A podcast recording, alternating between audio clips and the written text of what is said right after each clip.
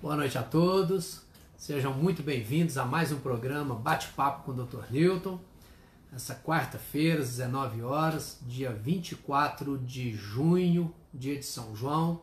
É uma pena que não podemos estar fazendo festa junina, tá as pessoas reunidas né, para comemorar a data, como sempre acontecia, mas Esperamos que no futuro breve possamos novamente voltar a ter as reuniões e que as festas juninas do, do ano que vem elas possam acontecer de forma natural, podemos ter as danças das quadrilhas, mas vamos aí pedir São João, né, que para quem tem fé, para quem acredita, que interceda por nós e que nos ajude a, a superar essa fase difícil, a, melhorar dessa pandemia aí do coronavírus para que a gente possa voltar a nossa vida ao normal. Esse é o, o sonho de todo mundo, né? Bom, o nosso bate-papo, o nosso programa, ele não para, né? a epidemia está aí acontecendo, nós estamos aqui firme, divulgando né, nas nossas redes sociais, reforçando os cuidados, gente. Nós estamos entrando na fase difícil da, da epidemia aqui em Minas Gerais. Outros estados, outras cidades já tiveram momentos mais complicados, e aqui o, entramos no inverno há pouco, né, as temperaturas caíram, o ar tá, o clima está com o ar mais seco. Então são situações que favorecem o vírus né, e, dificulta para nós, dificulta para quem tem doença respiratória, então tem que hidratar bastante, que a umidade do ar ela fica mais baixa nesse período. É, e também usar máscara mesmo o tempo todo é, essa polêmica, ah, vou usar máscara, não vou, a máscara protege, a máscara ela, ela protege aquela pessoa que está sadia de, de, contaminar e a pessoa que às vezes está com o vírus precisa sair para consultar, para fazer algum procedimento, ela não transmite, ela segura o vírus ali. Então a máscara é fundamental para que a nossa vida volte à rotina normal. Então nós precisamos voltar, mas voltar usando máscara. Eu não estou usando a máscara aqui agora porque eu estou numa sala sozinho, isolado a minha assessoria que me ajuda aqui no programa, eles, eles estão em outra sala, todos de máscara. Quando precisa entrar para me trazer algum documento, traz com máscara. E assim que eu paro de falar, eu coloco a minha máscara para sair à rua, todos os lugares que eu vou eu uso a máscara. Então nós devemos usar a máscara sim. A higiene das mãos, lavar as mãos o máximo de vezes, porque sem querer a gente vai e toca o rosto. Então, se a mão estiver limpa, não tem problema, mas se ela estiver contaminada, você tocou na superfície que está contaminada, levou a mão à boca, ao nariz, ao olho, você pode se contaminar com o vírus. Então lavar, lavar a mão com água e sabão, bem frequente. Se tiver no lugar que não tem essa condição, passe o álcool gel, que o álcool gel mata o vírus, isso já está provado.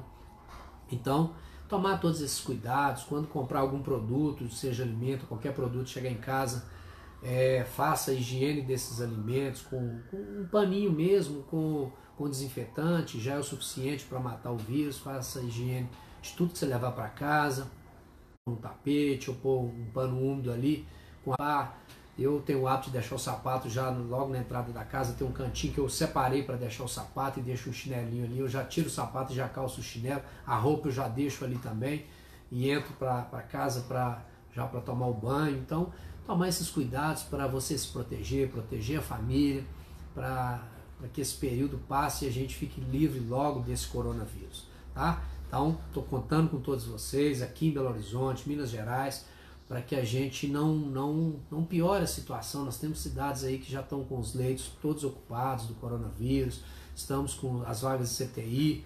Então, é o período difícil, mais difícil que Minas Gerais vai viver é, o restante desse mês, o mês de julho aí depende muito de todos nós, né? Se todos nós fizermos a nossa parte, a gente vai vencer esse vírus. Nós temos que vencer e aguardar aí, torcer para que a vacina seja descoberta logo, porque a solução é a vacina. Então, eu, sendo médico, tenho uma responsabilidade muito grande, né? estou vereador em Belo Horizonte, então tenho mais outra responsabilidade. É, trago informações seguras, não existe nenhum remédio, fica alguns grupos políticos brigando ah, esse remédio resolve, não, esse que resolve, esse outro não resolve. Não tem nenhum uhum. remédio que mata o vírus, nenhum provado ainda. Então, os medicamentos que são usados são para tratar os efeitos que o vírus causa no corpo. É remédio para baixar a febre, remédio para tirar a dor, é remédio para combater o processo inflamatório. Então, O último medicamento que todo mundo diz milagroso já é super conhecido, a dexametasona, que é um corticoide, é um anti-inflamatório mais potente, que ela vai ajudar a diminuir a inflamação que está no pulmão, que o vírus causa lá no pulmão. Então é para pacientes graves, para uso hospitalar, não é para usar em casa. Os remédios de verme que falaram, cloroquina, não tem nenhum provado.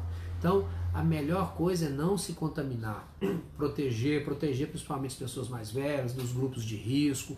Às vezes a pessoa pensa, eu sou jovem, não vou ter nada, mas ela pode levar a doença para o pai, para a mãe, para o avô, então ela pode levar a morte para dentro de casa. Então, temos que ter essa consciência sempre e cuidar das pessoas, tá? Então, queria estar tá trazendo esse alerta para vocês, porque nós estamos né, no inverno, esse é o primeiro programa depois que entrou o inverno, que a temperatura caiu mais. Então, queria fazer esse alerta para vocês. Bom, quero falar aqui também para vocês da, da Clínica Médica Rocha Rodrigues, que, que é uma parceira aqui do nosso bate-papo com o Dr. Newton, onde eu trabalho. É, a clínica fica no bairro São João Batista, região de Venda Nova, localizada na rua Professora Emoré Dutra, número 129.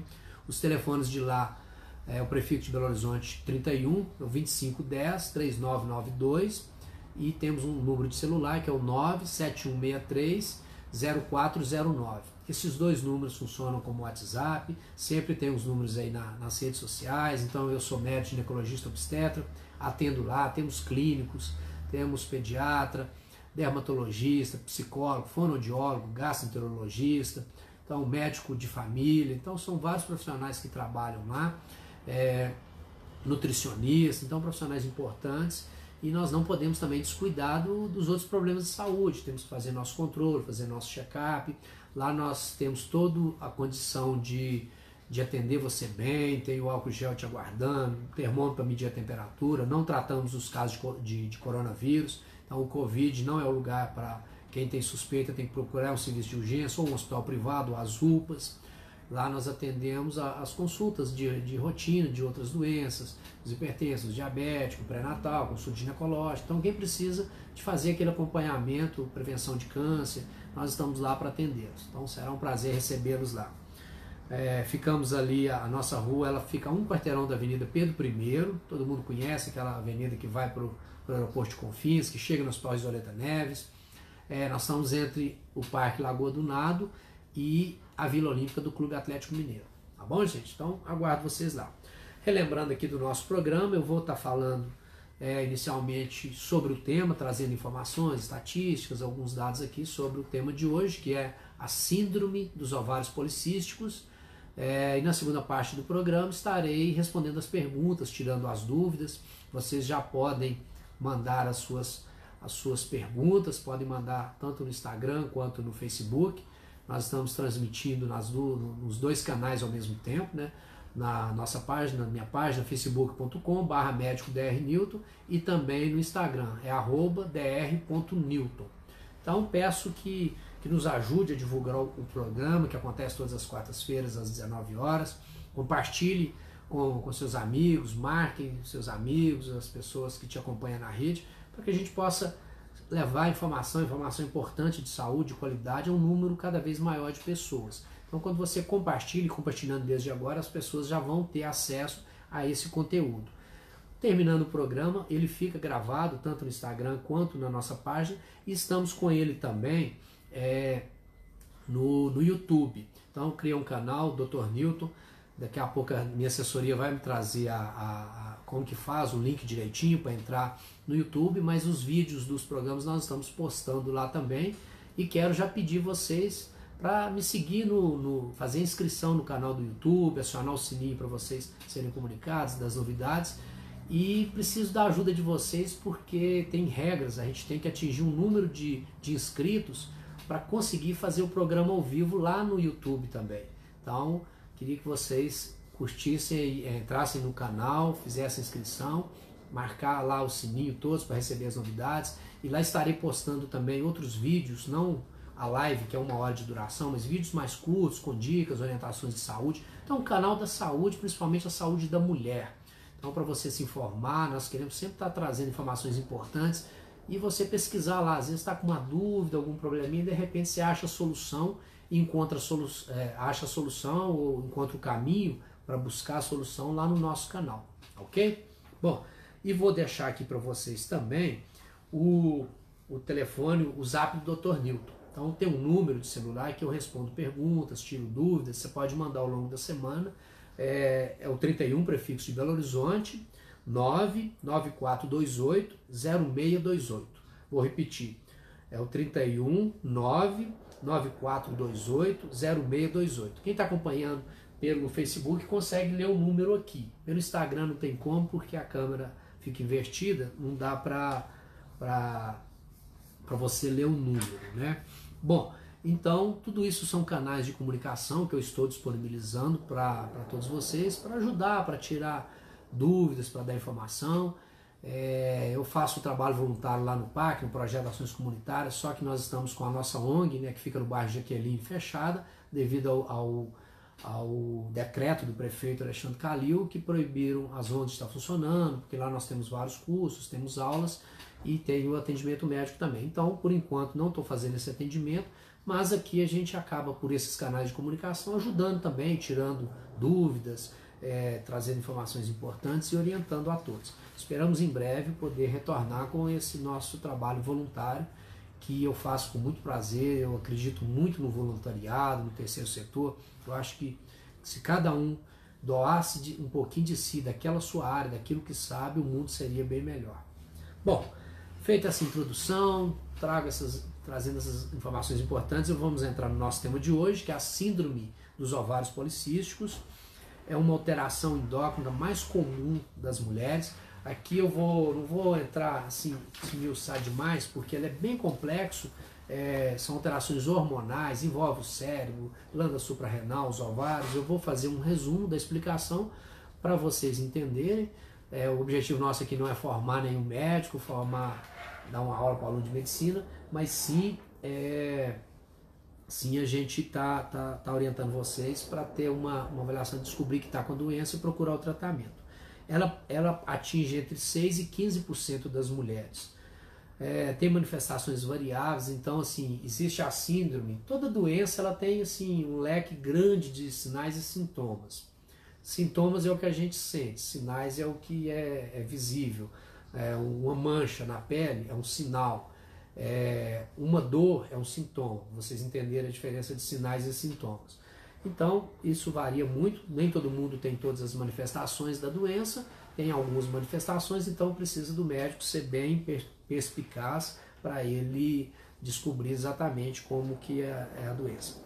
Bom, a origem e o diagnóstico ainda são pontos de controvérsia, ou seja, o que, que exatamente a causa exata ainda está sendo estudada. O diagnóstico também ainda tem muitos questionamentos, tem alguns, é, alguns algumas associações, né, algumas organizações que, tentam criar critérios para unificar esse critério no mundo inteiro. Né? O objetivo da medicina é padronizar, é a gente ter aquele tratamento, definir as doenças, definir é, a doença para que se você está lá na Austrália, está no Brasil, está nos Estados Unidos, o médico tenha a mesma percepção e tenha a capacidade de ofertar os melhores tratamentos.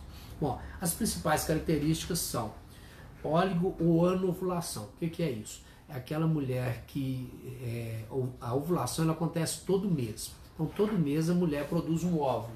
Um mês ela produz no ovário, no outro mês ela produz no outro ovário. Vou recorrer aqui aquele modelinho de útero. Então, aqui é o útero, como toda a cavidade uterina as duas tubuterinas, a gente chama de trompas de falópio, e os dois ovários.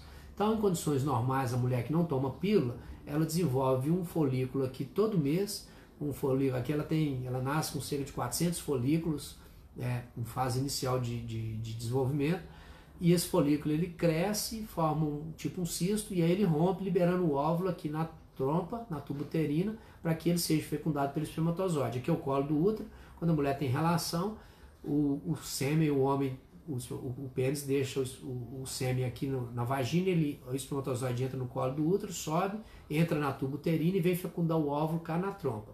Fecundada, aí começa a multiplicação para implantar o embrião aqui no útero. Então esse é o fenômeno normal. Então, a mulher que tem síndrome de ovário policístico, ela vai ter dificuldade dessa ovulação. Então ela vai ovular poucas vezes e às vezes nem vai ovular. Não ovulando não tem como engravidar, leva um quadro de infertilidade. É, e traz, e aí também não tendo ovulação, muitas das vezes a estimulação é pouca aqui do endométrio, não tem menstruação.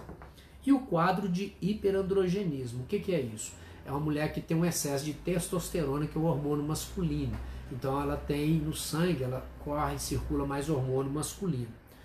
Bom, no, no, o, o, por que, que tem esse nome? É, ovários policísticos. Porque quando a gente faz um ultrassom, nós vamos encontrar, e eu vou falar mais à frente do critério para se definir o ovário policístico, vários cistos no ultrassom, a água fica preta e os tecidos vão clareando. O osso é o mais branco de todos. Então, o que, que acontece? Quando a gente faz ultrassom, você vê o ovário, parece um favo de mel, cheio de buraquinhos, de bolinhas pretinhas, que são os pequenos cistos. É, então, esse é um, um, um aspecto né, do ovário policístico, é a infertilidade, a obesidade. Boa parte dessas mulheres sofrem também com obesidade, tem um índice de massa corporal acima né, de de, de 30, então ela tem obesidade, tem uma resistência à insulina, é, e aí essa resistência à insulina nos tecidos. A insulina ela é produzida lá no pâncreas, um órgão que nós temos aqui atrás do estômago, atrás dos intestinos, fica lá perto da coluna, ela produz insulina, joga na corrente sanguínea. A missão da insulina é chegar nos tecidos do corpo todo e tipo é como se fosse uma chave, abrir uma porta para quê? Para pegar a glicose que está no nosso sangue e jogar para dentro dos tecidos. Então a insulina tem esse papel. Ela vai lá e abre essas portas. Aí essas pacientes que têm ovário policístico, ela tem e são obesas, a gordura leva a isso, leva uma resistência à insulina. Então a insulina perde a capacidade de abrir essas portas para jogar a glicose para dentro dos tecidos. Então, consequentemente, vai desenvolver uma síndrome metabólica. Eu vou falar dessa síndrome também mais à frente. Então, essa pessoa vai ter um, a glicose às vezes normal e às vezes aumentada. Tem uma tendência a ficar diabética quando fica mais velha e o pâncreas, o que, é que ele entende? O que, é que o cérebro vai, vai, vai orientar o pâncreas? Olha, a sua chave, a sua quantidade de insulina não está sendo suficiente para tirar o açúcar do sangue. Produz mais insulina. Então vai produzir mais insulina e a insulina ela vai trazer problemas lá no ovário, vou estar tá falando mais abaixo. Tá? Bom, em termos estatísticos, entre as pacientes com síndrome do ovário policístico, aí pegando só aquelas pacientes que têm a síndrome, 40 a 60% são obesas e 60 a 90% tem hirsutismo. O que é hirsutismo? Excesso de pelo. Olha, olha meu braço aqui, ó. eu tenho muito pelo no braço. Tem nas pernas, tem, tem aqui no peito, na barriga. E, e isso é uma característica mais masculina. Então os homens têm muito pelo no corpo todo, nas pernas. Então as mulheres que têm essa síndrome, eu disse lá atrás, você prestou atenção, que tem mais testosterona circulando, hormônio masculino. Então isso faz desenvolver mais pelos pelo corpo. É uma outra característica dessa doença. Né? As, as menstruações que vai ser de pequeno volume, às vezes é, tem aquele espaço muito grande, a oligomenorreia, o nome que a gente dá. Às vezes ela fica dois meses sem menstruar, três meses. Tem mulheres que chega a ficar seis meses sem ter menstruação, depois vem uma menstruação e aí fica aí também 30 dias sangrando. Então, são alterações. Não quer dizer que a mulher tem que ter todas essas características para ter a síndrome de ovário policístico. Às vezes ela vai manifestar algumas características e outra mulher manifesta outras características. Bom, qual que é a origem disso tudo? A origem é a origem é a disfunção hormonal. Então, vários estudos sugerem alteração genética, que isso a mulher já nasce programada, né? E, e, e causa uma produção aumentada de androgênios pela suprarrenal. Então, o hormônio, esse hormônio masculino, o ovário produz, mas a suprarrenal, que é uma glândula que fica sobre o rim, produz cortisol, produz vários hormônios importantes para a nossa vida, hum. produz também os androgênios, que são os hormônios masculinos. É, nos tecidos periféricos, é, esse, muitos androgênios eles, eles vão ser transformados na testosterona em tecido periférico, principalmente tecido gorduroso. Isso vai alterar a função do cérebro, que vai alterar a produção dos hormônios é, sexuais, o FSH que, que estimula o crescimento do folículo. Então, como eu disse para vocês no início, é, é, bem complexo, né? É uma, é uma rede intrínseca de alterações em vários órgãos, lá no ovário, na suprarrenal, lá no cérebro, na glândula hipófise. Então tem, tem várias coisas que não funcionam direito. Aí o pâncreas produz muita insulina, a insulina estimula a produção de, de, de hormônio masculino também, tanto na suprarrenal quanto nos ovários. Então vai criando um ambiente na, no sangue da mulher com muita testosterona, com muito hormônio masculino. A única vantagem é que a testosterona ela aumenta a libido. Né? Tanto é que o homem tem a libido muito desenvolvida. Então mulher com síndrome de ovário policístico, pelo menos, não tem problema de diminuição de libido. Essa talvez seja a única vantagem. Né? Mas, bom, é, então esse ambiente de muito hormônio masculino ele vai dificultar o ovário de ter o processo da ovulação. Né? A obesidade, como é que a obesidade vai interferir nesse processo? Ela vai interferir de três maneiras. Primeiro, ela aumenta a transformação dos hormônios, prejudicando o funcionamento do cérebro. Então, é, esse tecido gorduroso ele vai produzir muito hormônio que vai lá no cérebro e vai dificultar o cérebro de fazer a produção dos hormônios sexuais, que é o FSH que deveria controlar o ovário.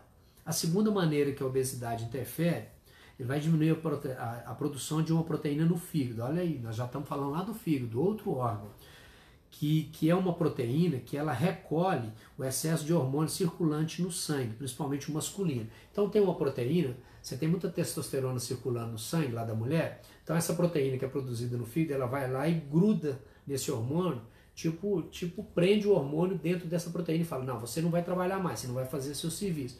E aquilo ali sai, depois é depurado no fígado, no rim, sai nas fezes, na urina. Então diminui essa produção.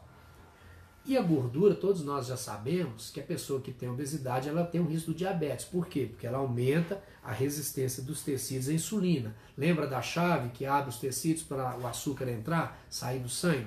Então, ela, ela vai aumentar essa resistência à insulina, aí o pâncreas vai produzir mais insulina, e aí essa insulina vai estimular mais produção de hormônio masculino lá na suprarrenal, que é a glândula que fica acima do rim, e lá nos ovários. Então, aqui no ovário, primeiro, quando vai ter o processo de ovulação, é, as células que estão formando aquele folículo produz a, a, testosterona e ela, através de uma a, a atuação química de mudanças aqui, essa testosterona vira estrogênio, hormônio feminino, que vai estimular, fazer ovular e que vai fazer a camada interna do útero crescer também para preparar para a gravidez. Então, são esses vários fatores. Fazendo um resumo, né, são vários fatores que levam ao aumento do hormônio masculino circulante, causando os efeitos da masculinização, impedindo a ovulação. Então, esse é o grande problema, né? Vai causar esse excesso de testosterona no, no sangue. Bom, a mulher pode também desenvolver a síndrome metabólica, era a síndrome que eu falei que eu ia dizer. O que, que consiste essa síndrome? É, essas alterações hormonais todas vai elevar o triglicérides dessa mulher, principalmente o LDL, vai estar aumentado, a glicose vai estar aumentado e o HDL vai estar baixo. O triglicérides é, é, a gordura que a gente alimenta, então vai ter uma absorção maior e ele vai ficar circulando mais no sangue, não vai ser metabolizado. O LDL é um colesterol mal, é aquele que entope as artérias do coração, que entope as artérias lá no cérebro, que pode causar o derrame, o AVC, agora é AVL, acidente vascular encefálico, ah, já mudaram o nome, né? na minha época de estudante era AVC, acidente vascular cerebral, que é nada mais do que o, o, o, o derrame. É, a glicose aumentada, né, a glicemia, o quadro de diabetes. O HDL é o colesterol bom, é o que, que nós precisamos de colesterol. Todas as nossas células, as paredes dela têm colesterol. Então o HDL é o colesterol bom, que é importante. Geralmente vai fazer com que a pressão arterial aumente, então essa mulher vai ficar hipertensa e ela vai ter uma circunferência abdominal característica maior que 88 centímetros. Então, a pessoa pode medir a circunferência abdominal, é, que vai dar mais de 88 centímetros. Então, essa é a síndrome metabólica, que aí vai predispor a mulher a problemas cardíacos, risco de infarto, é, o risco do, do, do, acidente vascular encefálico, AVE, o antigo AVC. É, então, precisa tratar essa mulher não só por esse motivo, como também pelo motivo da síndrome metabólica. Bom, diagnóstico. Como é que nós vamos fazer o diagnóstico então, já que eu disse que nem todo mundo tem todas as características? Doença nenhuma tem todas as manifestações. Existem alguns casos que às vezes a pessoa chega e, gente, e nós temos isso no meio médico, né? Figura de livro. Esse caso é uma figura de livro, ou seja, a pessoa tem todas as características. Então, ela é uma figura de livro por quê? Porque ela expressa tudo que está ali no livro que nós estudamos lá na faculdade de medicina e na, nas nossas atualizações e a pessoa tem todas aquelas características. Então nós chamamos aquele caso, ah, hoje eu atendi uma paciente que é uma figura de livro, tem tudo o que poderia ter. Então, mas não é a, a maioria. A grande maioria tem partes dos sintomas. Que bom, né? Porque não vai ter tantos problemas. Então, o primeiro é a anamnese, aquela entrevista que o médico faz com o paciente, chama anamnese, esse é o nome técnico. Ele vai perguntar sobre os ciclos menstruais. Toda mulher tem que saber, é importante, muitas não sabem, é, não marca, não anota. Hoje tem aplicativos de celular, antigamente era o calendário, a mulher carregava. Toda mulher tem que saber quando veio a sua última menstruação. O primeiro dia é importantíssimo para calcular a idade de gravidez né, do nenê. A gente precisa saber o dia, o primeiro dia da última menstruação. Então é importante que a mulher tenha isso anotado ao longo dos meses, o dia que a menstruação chegou, o dia que ela foi embora, se foi muito fluxo, foi fluxo normal, porque isso tudo são sinais de problemas, de doenças, ciclo aumentado, fluxo aumentado, pode ter mioma, pode ter problema de ovário, pode ter problema no endométrio. Então, a, a menstruação da mulher, ela traz informações muito importantes para o médico. Então, ele vai perguntar muito sobre isso. Quanto tempo dura, vai perguntar sobre a pele, se tem pele oleosa, se tem espinha. Outra manifestação da síndrome dos ovários policísticos é a pele oleosa, né, uma característica masculina também, por causa da testosterona, as espinhas e a distribuição do pelo. Né? Então, aquela mulher que é muito peluda, muito pelo no braço, tem mulher que nasce pelo em volta do mamilo, nasce aqui no, entre, no colo, né, entre, entre as mamas, nasce acima do umbigo, aquele e abaixo, e vai até na região pubiana, as pernas, coxas muito peludas. Então são essas características.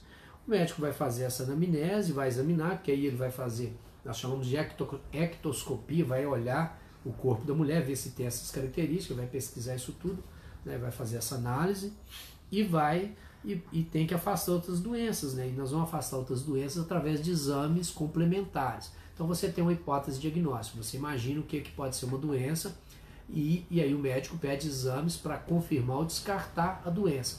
Então, às vezes, para descartar uma doença é necessário que a gente faça alguns outros exames. Temos que fazer diagnóstico diferencial separado da hiperprolactinemia, que também não deixa a mulher menstruar. O que, que é hiperprolactinemia? Nós vamos fazer uma live sobre ela ainda, né, mais para frente. É uma alteração lá na glândula hipófise que produz o hormônio prolactina que estimula a produção de leite na mama. Então ele altera a menstruação, ele traz alguns problemas. O hipotiroidismo também, né, aí nós vamos dosar o hormônio chamado TSH, para ver se ela tem problema na tireoide, que é essa glândula que fica aqui no pescoço.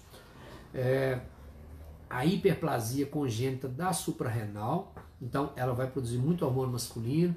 É, a síndrome de Cush, né, que também tem a ver com, com a suprarrenal. Causas hipotalâmicas ou mesmo a falência ovariana às vezes a mulher não menstrua, tem uma série de alterações, é porque ela teve uma menopausa precoce. O ovário dela parou de funcionar muito cedo. Então, se for abaixo de 42 anos, nós vamos falar de menopausa precoce. Então, tem que fazer exames para diagnosticar isso tudo. Geralmente a gente dose então a prolactina, o TSH, 17-alfa hidroxiprogesterona para ver se ela não tem a hiperplasia congênita da suprarrenal, que aí vai levar à produção excessiva né, dos hormônios, né, do, do, do, do hormônio masculino e também do, do cortisol. Bom, fizemos os exames. Outro exame fundamental é a realização do ultrassom.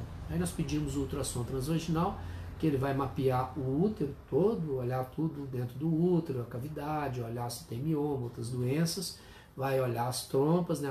As trompas não dá, dá para se ver muita coisa delas no útero, não, a não ser quando elas estejam com doença hidrossalpinges, que elas estejam dilatadas, mas geralmente tubo uterino é algo que passa batido no ultrassom, só aparece quando está com doença. E olhar os ovários, para ver se tem aqueles cistos, os folículos, os microcistos. E qual que é a regra? O ovário, ele mede, em média, de 3 a 9 centímetros cúbicos.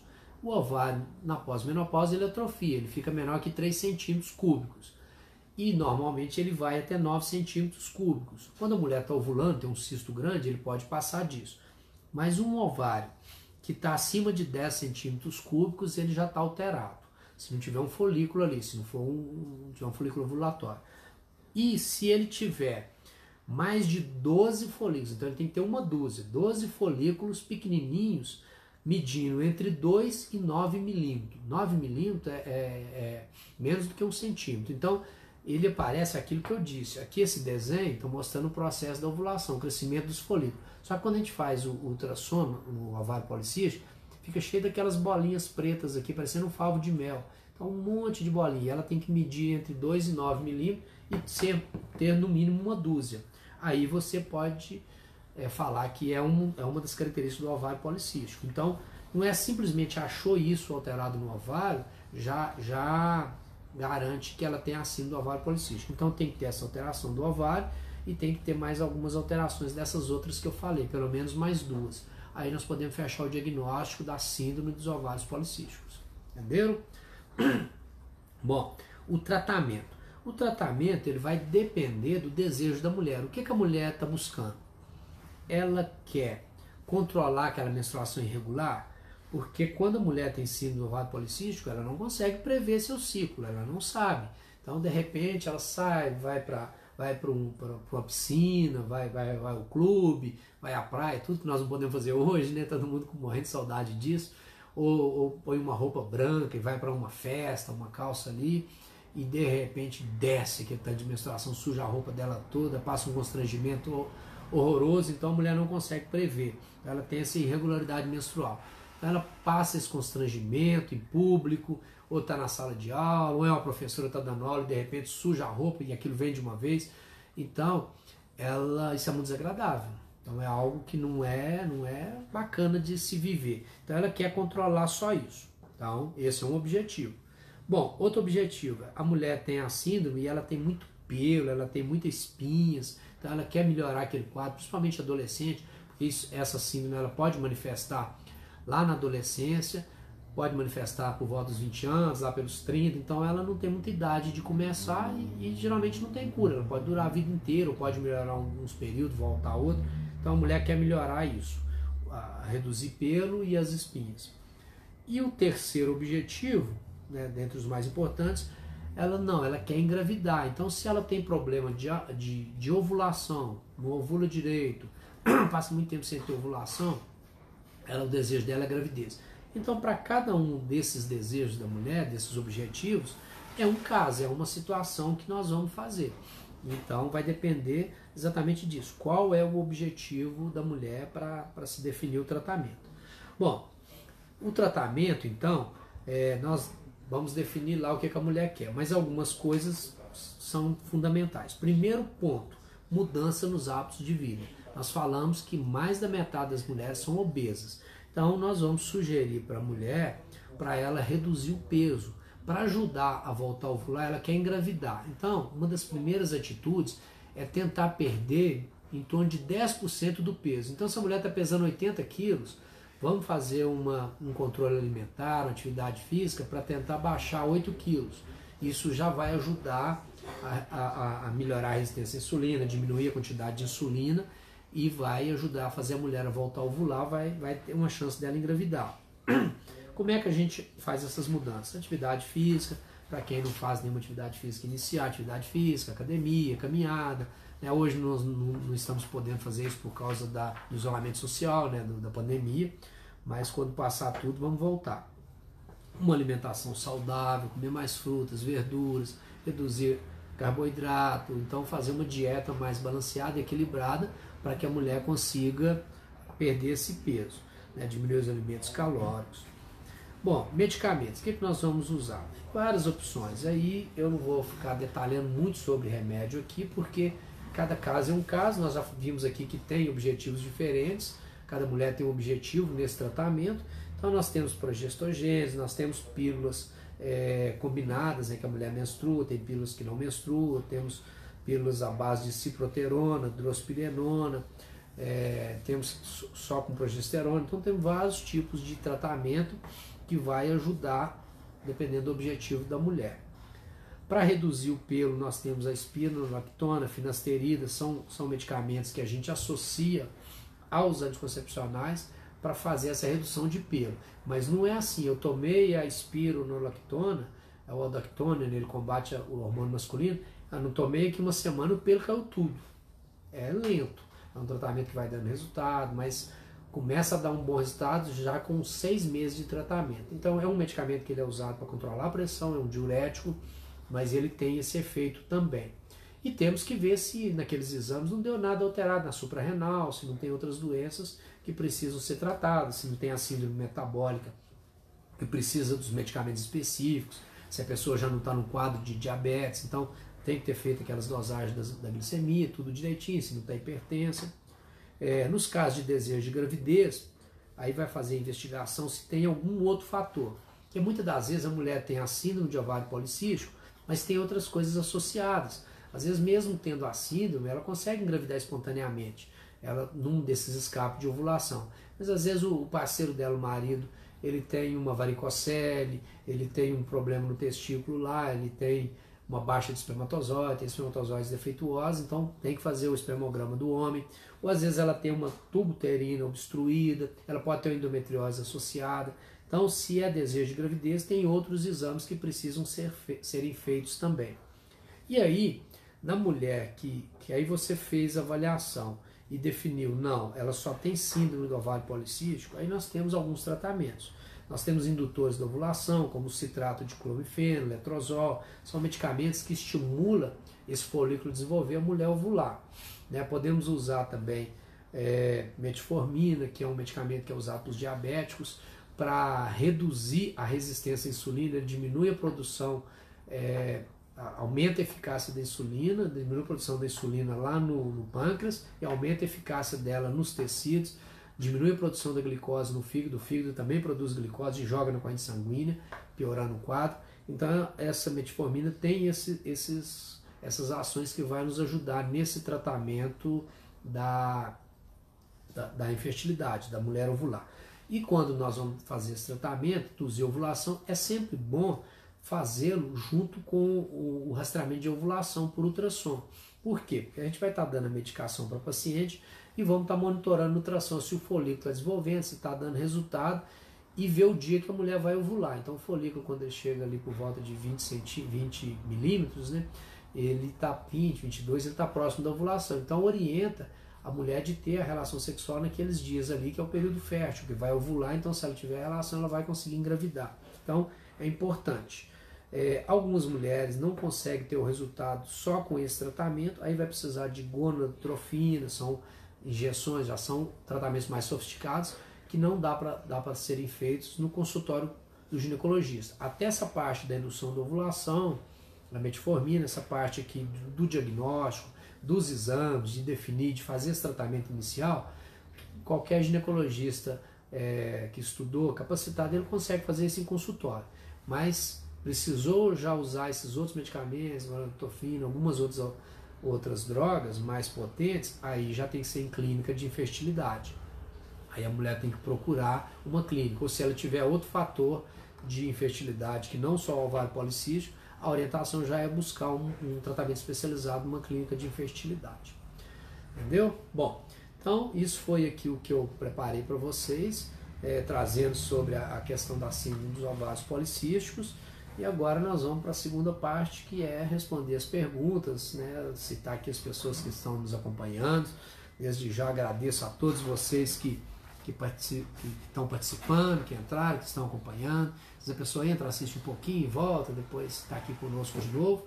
Lembrando que o, o vídeo depois fica postado é, na nossa página do Instagram e fica também no, no, no Facebook. E, e, e agora nós estamos lá também no no. Me lembra aqui.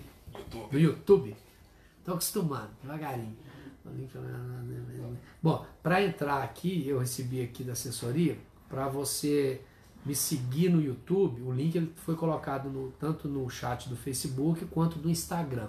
Então você pode é, ir por lá e entrar no YouTube, fazer sua inscrição, inscrever no meu canal do YouTube, é, é, o canal é Dr. Newton, dr.newton, e fazer a inscrição, marca o sininho para você ser notificado quando a gente colocar novidades, quando postar vídeos. E todos os vídeos das lives desse ano já estão lá e eu estarei gravando outros, outros vídeos menores com, com dicas importantes sobre a saúde, saúde da mulher, é, também sobre coronavírus, informações. Então vocês podem entrar lá e vai ser uma bibliotecazinha de saúde que vocês podem estar tá tirando suas dúvidas.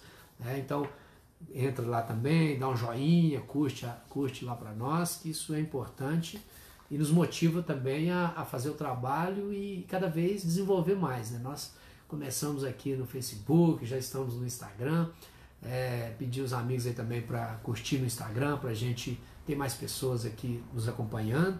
Já estamos no YouTube e vamos aí, onde a comunicação criar caminhos, nós vamos é, participando também e fazendo isso aqui tudo de forma voluntária para estar tá ajudando as pessoas que precisam. Bom, vamos lá nas perguntas. Elisângela Carvalho, obrigado pela pergunta.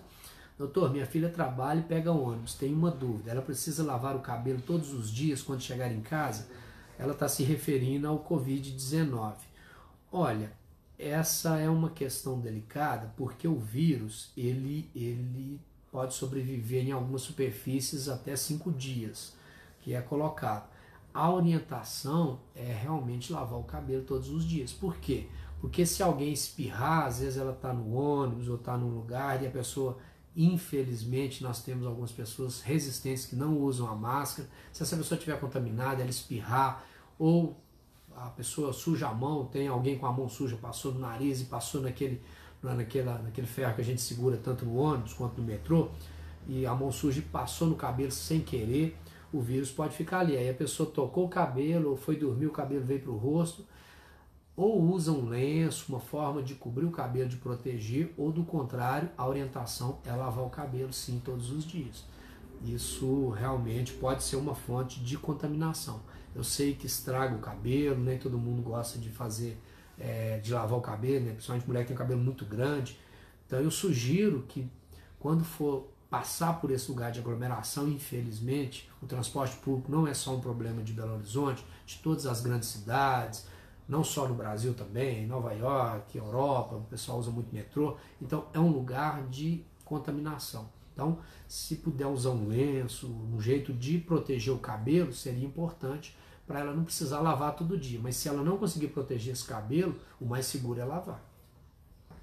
Alexandra Rosa, essa clínica é particular? Sim, Alexandra, lá nós é uma clínica particular com, com, com preços populares, né? A gente não pode ficar divulgando valor por rede social. O Conselho Federal de Medicina proíbe médico de fazer propaganda de valor, mas é uma clínica popular com preços muito acessíveis e temos alguns convênios também. O trabalho gratuito que eu faço é no projeto social PAC, só que está fechado devido à pandemia do coronavírus. Mas se Deus quiser, no segundo semestre a gente, eu consigo voltar a fazer esse atendimento. André Afonso, boa noite. Venho sentindo dores na cabeça, no ouvido, no maxilar e em algumas partes do corpo qual especialista eu preciso ir? Olha, André, nós, nós sempre sugerimos procurar primeiro o clínico geral.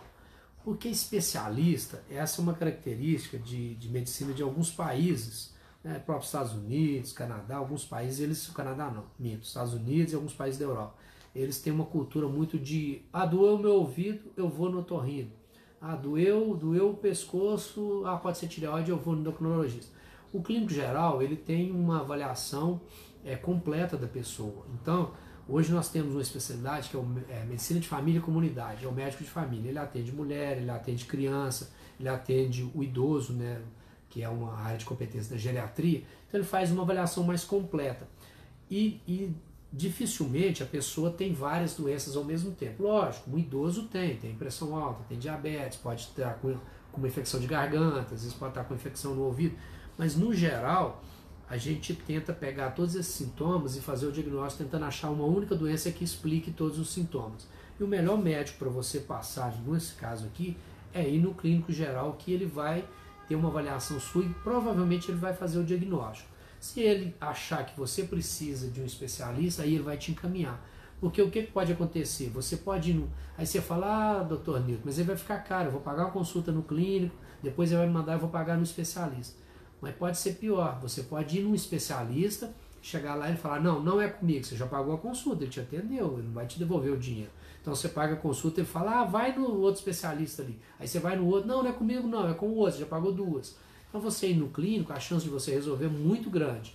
E aí, se precisar de especialista, aí você vai no especialista certo, por quê? Porque o clínico já te examinou. E aí não vai ter erro.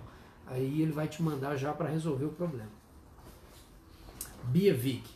Todas as mulheres com ovário policístico têm resistência à insulina? Nem todas. É aquilo que eu disse, né, da, da figura de livro.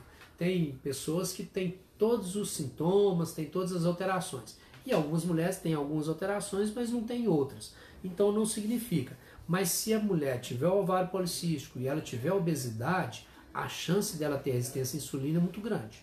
Né? E aí no futuro pode vir o diabetes. Nana dentista. Qual o melhor tratamento para resistência à insulina? Olha, vai depender do grau.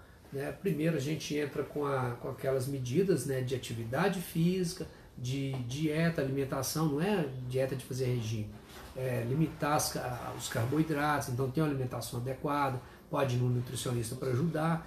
E aí tem os, o, o, os medicamentos, se isso não resolve, entra com medicamento via oral, se não resolve, o último caso chega até a, a ser necessária a insulina. Então são esse passo a passo. Atividade física, alimentação adequada, e aí as metformina, a medicação oral e em último caso insulina. Maria da Conceição Ferreira. Agradeço também pela pergunta, todas as demais que já fizeram perguntas. Oi, doutor, minha filha tem mioma no útero e o ginecologista disse que ela tem que retirar os ovários. E por causa disso, eles disseram que ela nunca vai engravidar. Isso é bom ou ruim? Por isso ela vai ter que fazer uma pequena cirurgia. Será que pode engravidar? Os médicos estão certos, ela sangra bastante, já causou até anemia. Isso é bom ou ruim? Obrigado. Bom, Maria da Conceição, aqui ficou um pouquinho confuso. Você falou que ela tem um mioma no útero e que, que o médico falou que ela vai retirar o ovário. Deve ser retirar o mioma, não é não? Que você quis dizer? Porque o ovário tem nada a ver com, com o mioma. O mioma dá no útero, dá em outros lugares do corpo também, é um, é um tumor de músculo, de carne. Então, é, esse mioma, mioma a gente opera e ela quer engravidar, então depende. O mioma, eu fiz uma live aqui, depois você pode ir lá no, no YouTube, né, no Dr. Newton, e lá que o vídeo está gravado, então voltar aí no, no, no próprio Instagram, no, no, no, Facebook, na página, que tem uma live sobre miomatose uterina. E aí você vai ver uma explicação boa lá. Então o mioma ele vai depender do tamanho dele da localização.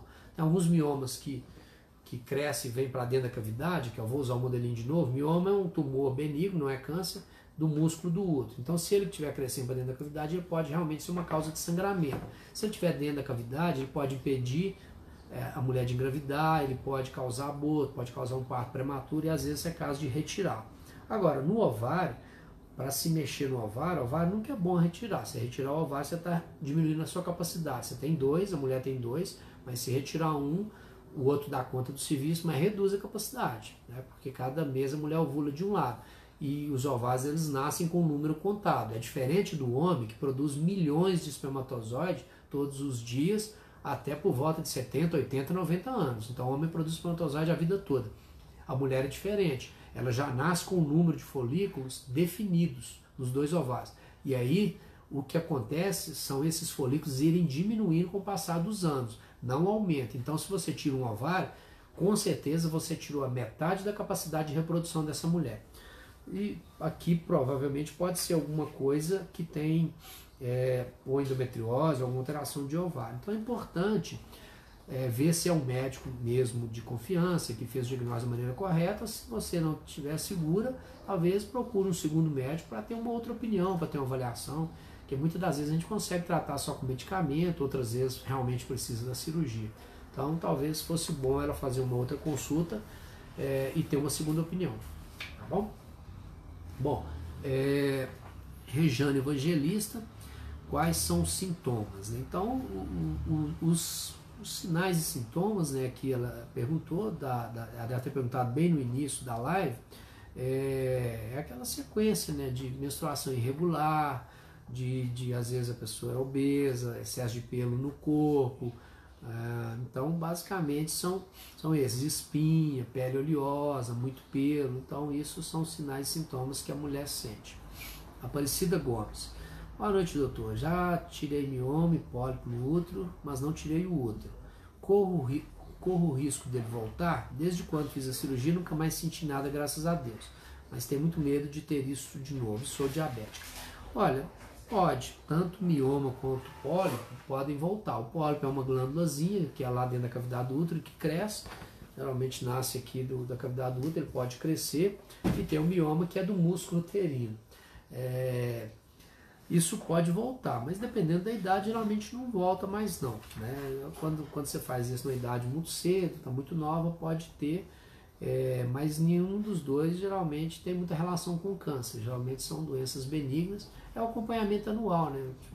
você que já passou por isso, aconselho todo ano a fazer o exame preventivo, colher o Papa Nicolau do colo do útero, fazer a mamografia para quem tem mais de 40 e fazer o ultrassom para olhar se está tudo bem no útero. E cuidar desse diabetes aí para não, não complicar. Sueli Rodrigues. Doutor Nilton, depois que parei de menstruar há mais de 10 anos, adquiri várias doenças, como osteoporose e outras mais. Será por falta de hormônio? Sueli, acontece duas coisas. O nosso corpo, tanto homem quanto mulher, ele vai tendo o seu envelhecimento natural, normal, e algumas doenças podem surgir é, ao longo da vida. Isso depende da, da forma como a gente alimenta, como a gente faz atividade física. A osteoporose, realmente a falta do hormônio, o estrogênio, ele ajuda. Tem uma live também de osteoporose que eu já fiz aqui esse ano, tá, tá no canal, né, tá lá no YouTube, tá no Instagram, tá no Facebook, você pode acessar lá, dar uma olhadinha também. Então, a osteoporose ela é comum mesmo depois da, da, da na pós-menopausa, porque a falta de estrogênio faz com que o osso é, tem uma célula lá que chama osteoclasta, ela vai retirando o cálcio dos ossos, vai tendo enfraquecimento. Então, a osteoporose vem nessa idade mesmo. Tem a ver sim. Em algumas pessoas que têm sintoma, faz até reposição hormonal. Mas aí tem tratamento com cálcio, tem alguns medicamentos que ajudam a fixar o cálcio nos ossos. Então é importante você procurar um médico, um ginecologista, para fazer um acompanhamento dessa osteoporose sua. Joana Dark. Mas às vezes, doutor Nilton, quando uma mulher tem aquele escorrimento que não é amarelo, é meio bloqueado, é alguma. meio bloqueado ou branqueado, talvez, né? Alguma doença. Quando a mulher entra no período da menopausa, o que, que tem que tomar? Bom, Joana, tudo isso é bom fazer uma avaliação médica, né?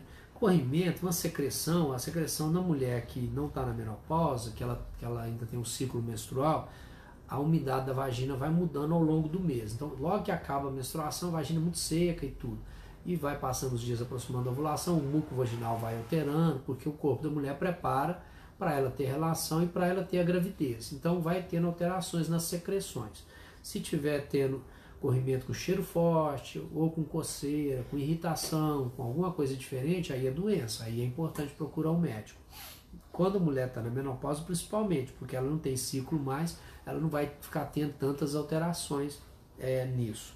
Então, o importante para a menopausa é procurar um médico fazer uma avaliação, porque não é toda mulher que pode tomar hormônio, não é toda mulher que precisa tomar hormônio. A gente usa no máximo durante 5 anos e vê quem pode, tem que fazer outros exames antes. Bom, outra pergunta aqui da Rejane Evangelista. Ultimamente estou tendo muita cólica, meus seios ficam doloridos uns 15 dias antes da TPM, estou tendo candidíase direto. Bom, é, tem que avaliar por que, que está acontecendo. Muitas das vezes o, é o estado emocional. Nós estamos vivendo um período difícil, essa pandemia, isolamento social, quarentena, ficar em casa, é, preocupação com vírus, com doença. Isso tudo pode trazer alterações hormonais e pode levar ao quadro de TPM. Tem mulheres que, que sofrem mais com isso. E a imunidade cai. Quando nós ficamos ansiosos, deprimidos, a nossa imunidade cai e a cândida, toda mulher tem a cândida na vagina. Então, você tendo uma queda de imunidade, ela aproveita e te ataca. Tá? Então, pode ser isso. É bom você fazer uma avaliação médica e fazer um tratamento. Tem tratamento para isso e dá para melhorar tudo isso. É, Adna Frediana Nery. Tem 41 anos, minha menstruação, que era regular, começou a desregular. Não tem vida sexual ativo, que pode ser. Bom, dificilmente vai ser síndrome de ovário policístico. Não é uma idade para se manifestar já pode ser algum sinal de, de que você está aproximando o climatério, o período da menopausa. Então já pode ser alguma alteração sinalizando que você vai ter, é, vai ter problema, é, talvez antecipar a menopausa, ter a menopausa mais cedo. Então é importante fazer alguns exames, fazer exame de sangue, fazer uma consulta e, e avaliar isso direitinho, tá bom? Rose Negra Crespa, 1983. Boa noite. Doutor, sinecas uterinas são abortivas? Sinecas. Bom, geralmente sinecas é quando cola, né? O útero fez uma curetagem e tudo. Muitas das vezes pode, pode dificultar assim, não deixa a placenta é, implantar direitinho, não deixa a, a, a, gravidez desenvolver. Então é bom fazer uma, um ultrassom, fazer uma avaliação prévia antes da gravidez e muitas das vezes tem como fazer algum tratamento cirúrgico e melhorar esse quadro aqui, tá? Então, isso é importante ter essa avaliação antes de, se, se é uma pessoa que já teve aborto de repetição, avaliar direitinho. Tem vários exames que podem ser feitos, né? Ultrassom, ultrassonografia, uma que jeta um líquido, histrossalpingografia, então tem alguns exames para ver o, o, o porquê que está acontecendo isso aí, tá bom? Rosana Almeida, doutor Nilton, estou sentindo umas coisas muito estranhas, me sinto cansado, meu coração dispara, sem mais o menor, é, sem esforço, me sinto sem ânimo, o que pode ser? Rosana, muita coisa. Tem que avaliar. Isso aqui você pode, você pode estar, às vezes, até num quadro depressivo, nesse momento que nós estamos vivendo, pode ser uma depressão, pode ser uma alteração de tireoide, um hipotireoidismo que deixa a pessoa muito desanimada, pode ser um quadro de anemia. Então eu, eu sugiro você a, a procurar ou um ginecologista ou um clínico geral. Talvez no, no, nesse caso seu, o clínico geral fosse mais indicado. Procurar um clínico geral, fazer uma avaliação, contar esses sintomas e, e tentar identificar a origem exata desse problema. Ok? Bom, Jona Dark, Dr. Nilton, o cisto tem algum perigo sobre a gravidez? Geralmente não. Né? Tem que ver que tipo de cisto que você está falando. Né? Então tem, tem, muita mulher que tem é o corpo lúteo, é um cisto que forma depois do depois da que a mulher engravida, forma esse corpo lúteo, depois ele vai desaparecer. E tem outros cistos, né? Isso geralmente não traz problema nenhum na gravidez, porque está lá no ovário. O bebê vai desenvolver aqui dentro do útero, o cisto está no ovário, então não tem problema nenhum. É, outra pergunta, Elisângela Carvalho. É, meu fluxo menstrual é muito. Já fiz exames e não tenho mioma. E venho com 12 anos de anemia. Já tentei tomar remédios para cortar a menstruação, mas remédios me causam depressão e não corto. Nesse tempo de pandemia tem piorado muito minha TPM, dando crises fortes de ansiedade e tenho medo de ir ao médico agora. Elisângela, pode ir ao médico sim. Todos os, bom, pelo menos aqui em Belo Horizonte, as clínicas têm se preparado, separado os fluxos, né? quem está com suspeito de coronavírus vai para um lado, os pacientes comuns vão para outro.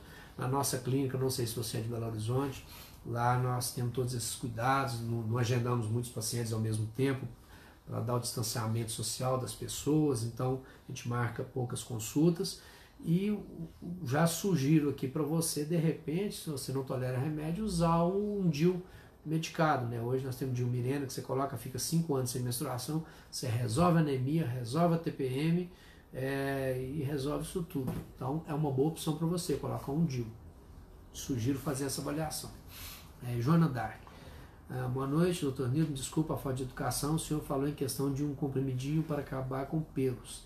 Tem que ter receita para comprar? Claro, para comprar, para acompanhar, para ver se é isso mesmo, se é esse o problema, se não tem outras doenças. Então você precisa primeiro passar pela avaliação ver a origem daquilo, se, se esse remédio vai estar indicado ou não. Eu citei aqui alguns, né, só para fazer a citação, mas automedicação é algo totalmente contraindicado. Você precisa de uma avaliação médica, porque aí o médico vai ser responsável. Se você compra na farmácia, você está assumindo a responsabilidade de algo que você não conhece.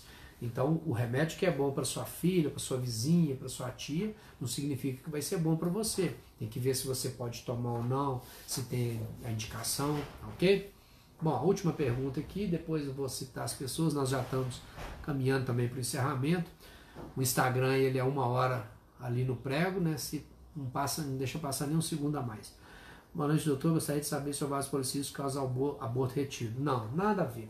O ovário policístico ele só pode dificultar a gravidez. Uma vez que engravidou, tem mais nada a ver com o ovário. Significa que o ovário produziu o óvulo e você engravidou. O aborto retido é porque ou não formou embrião, ou o embrião faleceu, né, ele não desenvolveu e, e o seu corpo ainda não expulsou.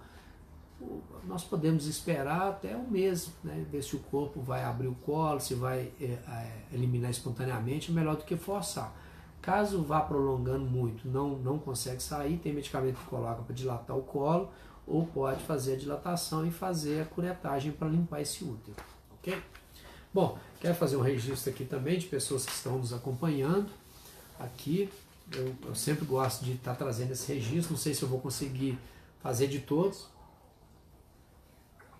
mas é, é sempre bom né, a gente estar tá falando e agradeço, agradeço a todos que compartilham, é, que sempre participam aqui conosco, Tami Carolina, Edilane Aparecida, Gabriel Reis, Alessandra Silva. Ai, é, olha esse saiu do foco aqui para mim que eu esbarrei o pé no, na câmera. Alessandra Silva, Elda Aparecida, Lucimar Soares, Glaucia Fulgência, Elda Aparecida, Alíria Rocha, Gislaine Santana, Rosana Almeida, Fabrício, Ana Maria, Marco Aurélio, Maria José, João Paulo Pereira, lá de Piuí, obrigado pela participação, Maria das Graças, Lili Almeida é, e vários outros. Bom, o Instagram já está encerrando aqui. Eu quero despedir de vocês, desejar um, uma ótima noite, uma excelente semana para todos aqui do Instagram. E agora eu vou fazer, vou acabar de, de fazer meu registro aqui para o pessoal do Facebook. ah, Lili Almeida, Juliana Gomes, eh, Elaine, Eliane Carneiro, Aline Lopes, Maria Aparecida, Lauro Raimundo, Sérgio Malta, Alexandrina César, a Regiane Rodrigues, Alexandrina aqui falando, confia nas palavras, obrigado. Matheus Leandro, Eliane de Medeiros, Nair Nogueira, Alexandre Ro, Alexandra Rosa, Sérgio Malta, Marco Aurélio, Maria Lenz, Valdelena, Aparecida Fia, boa noite, doutor Nito, obrigado pelos alertas sobre o inverno, muitas pessoas não sabem que ficam mais frágeis, é verdade.